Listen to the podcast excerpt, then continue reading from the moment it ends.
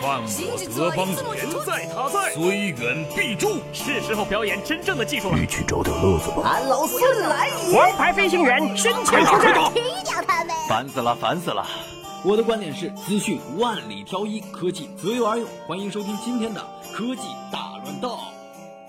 好戏开场了。根据最近的报道称，目前富士康郑州厂区正在生产苹果 iPhone 7 Plus 的中国红版，目前已经在试产阶段，每天的产能大概在两百到三百部的样子，但具体的发售时间还不清楚。今天，分析师孙昌旭在微博上爆料称，苹果下个月出姨妈红，为了销量，苹果也真是拼了。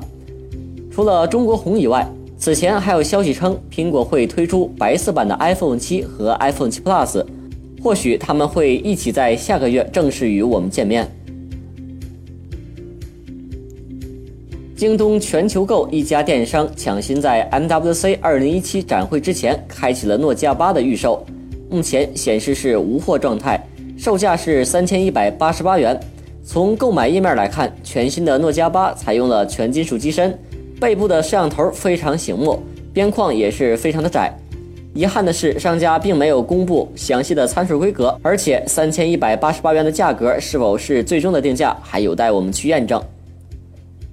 去年六月份，格力悄悄地推出了格力手机二代，格力手机二代目前已经正式登陆京东商城了，售价依然是三千五百九十九元，和格力官方售价保持一致。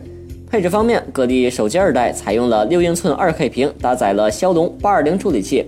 内置四加六十四 GB 的存储空间，提供一颗八百万前置像素摄像头和一颗一千六百万像素后置摄像头，电池容量四千毫安，支持双卡双待全网通。